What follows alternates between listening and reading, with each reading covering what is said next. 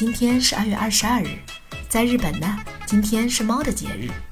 这是一个设立于一九八七年，感谢能跟猫咪一起过幸福生活的节日。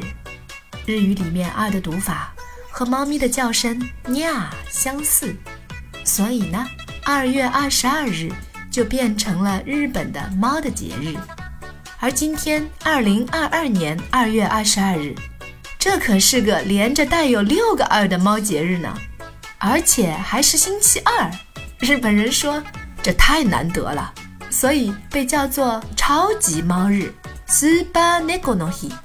据说今天呀，日本到处都在搞庆祝。如果你也想凑个热闹，今天别忘记给家里的主子加餐哟。我下起劲去看了看日本电商的促销活动，有卖猫咪三明治机的，还有猫咪松饼机的。哇，做出来的猫咪形状实在是太可爱了，看得我这个不喜欢吃面包、不喜欢吃松饼的人也蠢蠢欲动，想买回家呢。可惜国内没得卖，看来得另外想办法呀。关于猫咪，日语里面还有一个有趣的谚语，叫做 “neko no temo kari d a。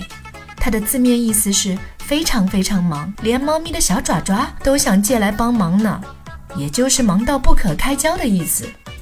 好啦，讲完爱猫大国日本的猫日，我还查到了美国的猫日是十月二十九号，俄罗斯是三月一号，世界爱猫日呢是八月八号，哈哈。和其他动物相比呀，同样体量的前提下，猫科动物算是顶级配置了。猎豹是跑得最快的，老虎是最有战斗力的，所以古代君王们还有那些现代富豪们，要么喜欢老虎、狮子，要么喜欢豹子。我有一期节目也曾经讲到过，明朝喜欢大猫的皇帝，现代喜欢大猫的富豪那是更多了。还有些奢侈品品牌会弄一个大猫代言自己的 logo，好像是卡地亚用过猎豹，对吧？它代表一种野性。